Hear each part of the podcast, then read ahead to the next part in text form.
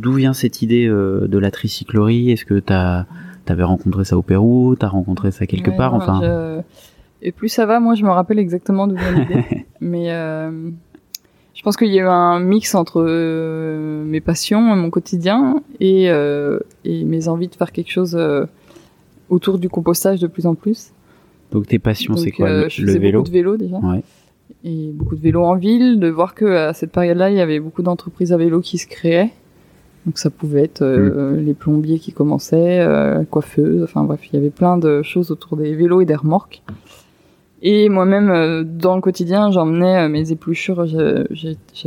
bref, j'étais hébergée chez des gens, mais j'avais pas de compost. Donc je faisais 10 km tous les 3 jours jusqu'à chez mes parents, juste pour vider mon seau, et je trouvais ça ridicule avec mon petit vélo.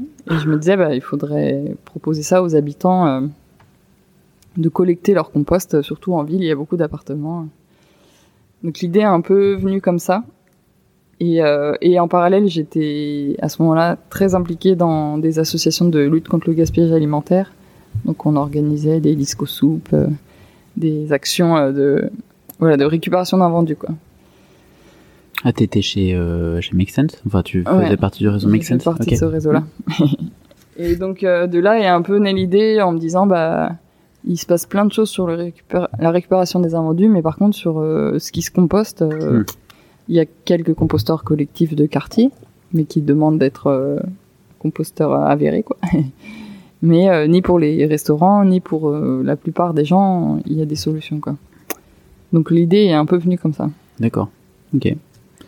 Euh, donc en fait, tu t'es créé un peu le, le job que tu avais envie de te créer, quoi. Oui, voilà, ouais. en me disant tout de suite que je voulais que ça crée un boulot pour d'autres gens et que je ne sois pas auto-entrepreneur à faire. Enfin, ça aurait été jamais, ça n'aurait jamais tenu la route. ouais, et puis vu le, enfin vu ton activité, ça demande forcément une échelle beaucoup plus grande que son échelle à soi, quoi. Oui, oui.